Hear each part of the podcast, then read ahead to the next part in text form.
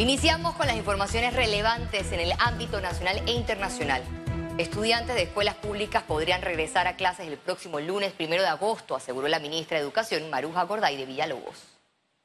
Lo más seguro es que el, reinicio sea pronto, posiblemente el lunes, yo creo que es el lunes, sin embargo vamos a verificar eh, los adelantos de la mesa y por eso la idea es hoy poder terminar el tema de educación y que la comunidad educativa también se organice para ese retorno tan esperado. Indígenas y educadores emprendieron este jueves una caminata pacífica en respaldo al diálogo. Tras más de 10 horas de marcha, un grupo de indígenas y docentes llegaron al Palacio de las Garzas en San Felipe. Los manifestantes salieron desde el puente sobre el río Pacora en una camioneta pacífica, en una caminata pacífica en contra del alto costo de los medicamentos y canasta básica. El ministro de Salud, Luis Francisco Sucre, habló sobre los avances en las discusiones de la mesa de diálogo por Panamá que aborda el tema de los medicamentos. Lo que es la disminución de los precios de medicamentos, al igual que lo viene haciendo esta Comisión Técnica Nacional de Medicamentos, y por supuesto también hemos confluido en todo lo que tiene que ver con mejorar el abastecimiento de la Caja de Seguro Social y del Ministerio de Salud. El exmandatario Ricardo Martinelli presentó su precandidatura a la presidencia de la República por la libre postulación. De manera sorpresiva, Martinelli acudió al Tribunal Electoral para formalizar el registro con miras al periodo de reelección de firmas. El político, quien es procesado en los casos Odebrecht y New Business, manifestó que su objetivo es ser el presidente de los panameños independientes y de los militantes de los partidos. Yo rompí ya el... El abogado Roberto Ruiz Díaz presentó su precandidatura presidencial por la libre postulación. El proponente de la recolección de firmas para la revocatoria del alcalde José Luis Fábrega manifestó que su objetivo es llegar a la presidencia y conformar un gobierno de dos años que sea transitorio para convocar una asamblea constituyente con poderes originarios. Quienes están aspirando y ya han presentado sus postulaciones, ellos aspiran a ser presidente por cinco años. Yo solamente estoy aspirando es para trabajar por el país por dos años. ¿Por qué por dos años? Porque yo estoy presentando una propuesta de trabajar en base a hacer una asamblea constituyente con poderes originarios que permita reformar la constitución, someterla a un referéndum nacional que de ser aprobada convoque a unas nuevas elecciones para escoger nuevas autoridades. El expresidente de la República de Panamá, Martín Torrijos, descartó su aspiración a la candidatura presidencial en entrevista para Telemetro Reporta. Este no es el momento. Sin, duda, si hay un mal momento para estar pensando en aspiraciones políticas, es este. Yo creo que ahí todos debemos contribuir a ir eliminando esas diferencias que están dividiendo cada vez más nuestra sociedad. La Asamblea Nacional retomó este jueves el debate del proyecto de ley de conflicto de intereses. Los diputados en un segundo intento analizaron la iniciativa legislativa en la Comisión de Gobierno, luego el veto del presidente Laurentino Cortizo hacia ocho artículos por considerarlos inexequibles e inconvenientes. Este proyecto busca varias cosas. Lo primero es que todos los funcionarios públicos de ahora en adelante van a tener que hacer anualmente una declaración de conflictos de intereses, donde diga quiénes son sus familiares, qué negocios tienen, qué acciones tienen, dónde tienen intereses, qué contratos públicos han podido tener en el pasado, en el presente, es decir... El documento está enfocado en combatir el nepotismo y la corrupción en el sector público. Yo en lo personal creo mucho en este proyecto de ley. Me ha tocado como cualquier ciudadano más ver cómo instituciones que son entes reguladores eh, van personas que son nombradas en estos puestos, pero vienen de la misma empresa que tienen que fiscalizar. Después que terminan la función en el sector público, regresan nuevamente a esta empresa y la pregunta sería, ¿fue ese trabajo adecuado para la sociedad panameña? La mayoría de los panameños decimos que no. Mira, este proyecto llegó a la Asamblea en el 2020. Eh, eh, realmente pues pasó por una una, un primer debate, una subcomisión, inclusive pasó por una mesa técnica. El capítulo panameño de Transparencia Internacional ve viable la ley porque eliminaría la figura de la puerta giratoria con intereses laborales en el Estado y en las empresas privadas. El momento que vive el país implica que las autoridades y especialmente la Asamblea comiencen a hacer acciones específicas que demuestren una voluntad hacia el cambio en la gestión pasar de la opacidad a la transparencia.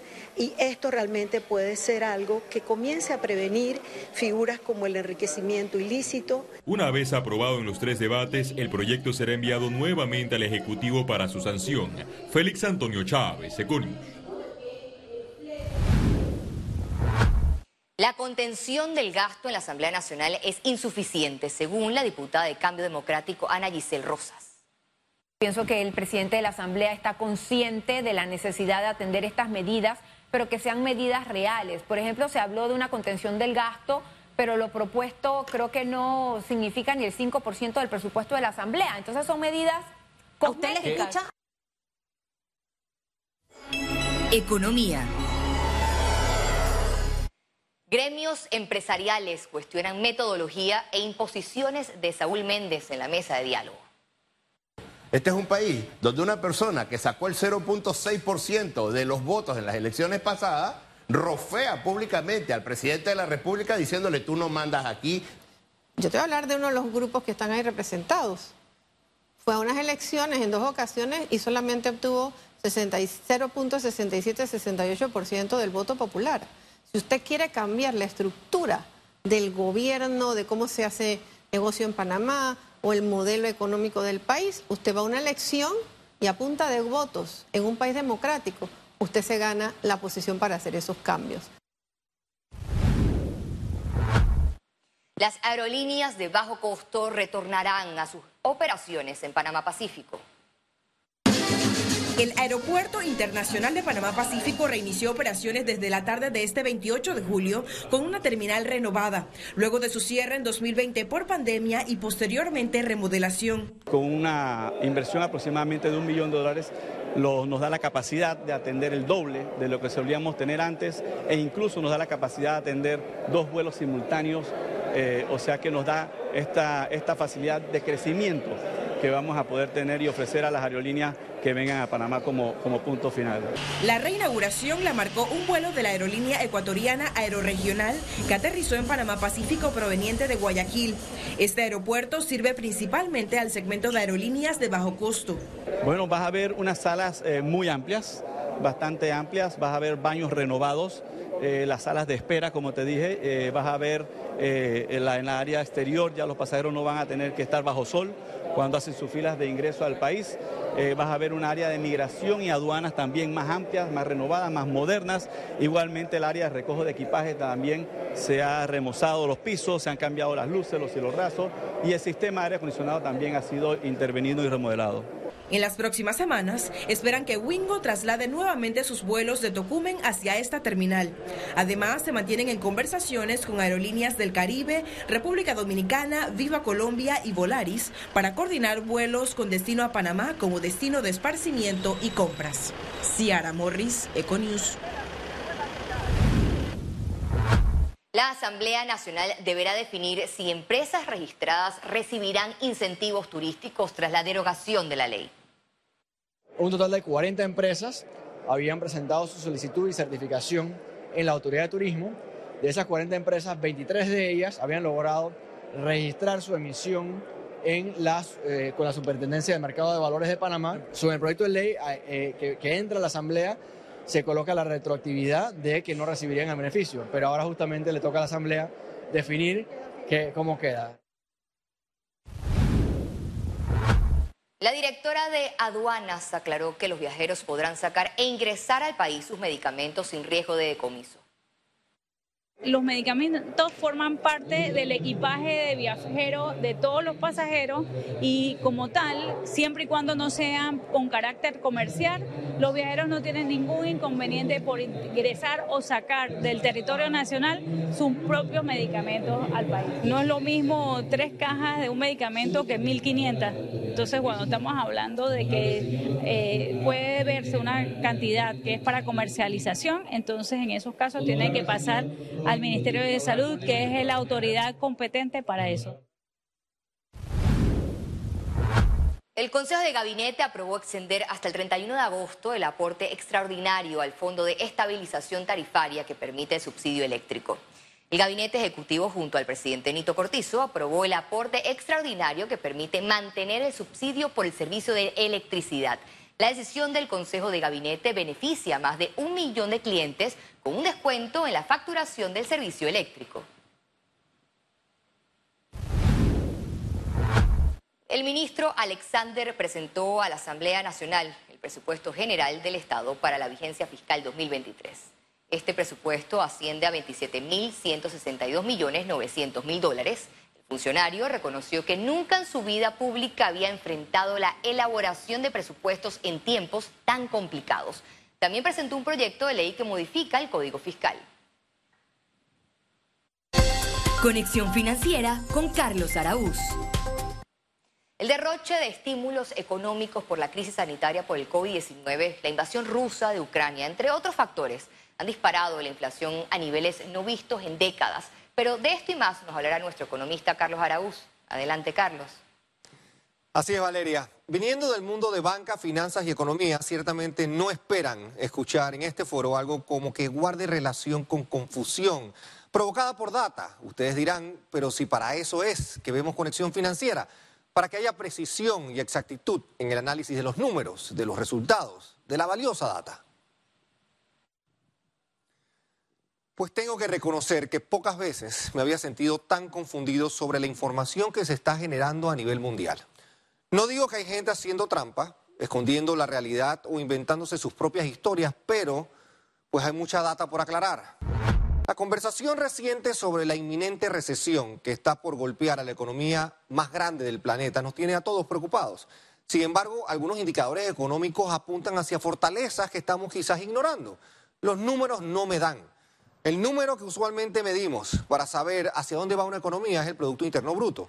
Cifras oficiales indican que la economía estadounidense se contrajo en el primer trimestre y quizás no sabremos qué pasó en el segundo trimestre hasta principios de agosto. Recesión técnica, quizás, pero un comité decidirá eso. Pero si hay recesión, ¿cómo se crearon 372 mil empleos en junio en lo que va de este año en esa economía? Parece que hay una gran contradicción aquí. Pero podemos procurar aclarar con otros indicadores. En el tema de empleos y su creación, la data de los hogares dice algo muy diferente a las planillas. Pareciera que la data se reporta en los hogares estadounidenses hay una sensible rebaja de creación de empleo. En Panamá, el escenario es algo más confuso, porque seguimos creciendo económicamente hablando y el desempleo parece bajar según cifras oficiales. Sin embargo, la informalidad se reporta por encima del 54%. Y ni hablar del efecto inflacionario provocado por una guerra, confinamiento en China, crisis portuarias, limitaciones en materia prima, en fin, un escenario realmente confuso que evita proyectar con certeza lo que viene. Nuestra economía tuvo su gran efecto rebote cuando se levantaron las medidas de confinamiento tan estrictas. Pero aún nos falta retomar el potente pilar del desarrollo turístico que necesitamos para atraer inversión extranjera, gasto y creación de empleos dignos y bien remunerados. Pareciera que la data apunta hacia una desaceleración económica, con los grandes bancos reportando resultados lejos de proyecciones y con las carteras de préstamos malos creciendo rápidamente. Por ahora, a interpretar con cautela los números y a no enamorarnos de las primeras impresiones. Y quizás aceptar que nos vamos a equivocar muchas veces en este noble esfuerzo por anticipar lo que sigue. Vuelvo contigo, Valeria. Muchas gracias, Carlos, por tu análisis. El desempleo, inflación e informalidad son los grandes desafíos de la economía. Al regreso, internacionales.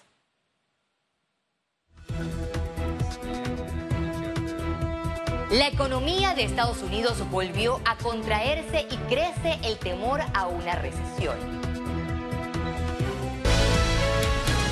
Ya regresamos con Econews.